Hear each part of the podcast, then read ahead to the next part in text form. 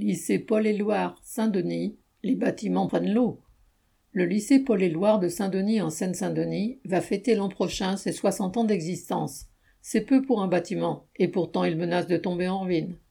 Cet hiver déjà, il faisait 13 à 14 degrés dans les salles du lycée, tant l'installation de chauffage est vétuste et les fuites de canalisation d'eau chaude multiples. Quant aux fenêtres, elles ne ferment plus dans bien des salles. Mais depuis le printemps, ce sont les inondations qui menacent. Mardi 9 mai, les cours ont repris sans le pôle scolaire dont le faux plafond s'est effondré. Plusieurs salles ont été condamnées à cause d'une fuite venant du toit terrasse. D'autres bâtiments ont aussi vu fleurir les seaux.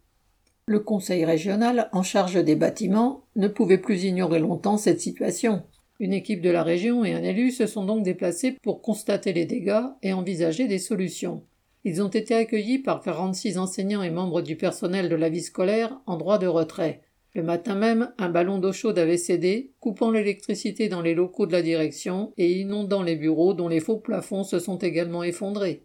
Cet inventaire à l'après-vert n'est pas fini. Si l'hiver il fait froid, il fait maintenant plus de 35 degrés dans les logements de fonction, l'installation de chauffage étant complètement déréglée. Un enseignant s'est même brûlé en se lavant les mains à l'eau chaude, dont la température dépassait les 68 degrés. Aux inondations et aux chutes de faux plafonds s'ajoute le risque d'une électrocution ou d'un incendie. Face à la colère des enseignants, les représentants de la région ont affirmé tout faire pour le lycée où il y aurait selon eux un problème ponctuel. Ils promettent de débloquer 40 millions d'euros qui seraient consacrés d'abord à la rénovation thermique.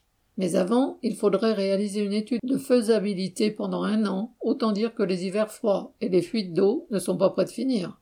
Bien décidés à ne pas se laisser lanterner, les salariés de l'établissement retournaient voir la région jeudi 24 mai en compagnie des élèves et des parents. Il faut des travaux d'urgence pour ce lycée. Correspondant Hello.